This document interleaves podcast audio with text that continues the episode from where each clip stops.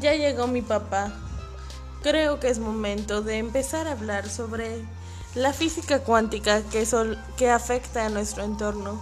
Cuando te das cuenta de que no hay un gran cambio y solamente está alterando todo tu ser a través de partículas y moléculas que se encuentran molecularmente manipulables que pueden ser manejados para el uso de de cosas como viajar en el tiempo. Agregar marca. Aquí voy a tener que recortar el audio porque me equivoqué. Agregar marca. Órale. Conéctame a esta otra pausa porque mamá me pidió que le conectara su computadora.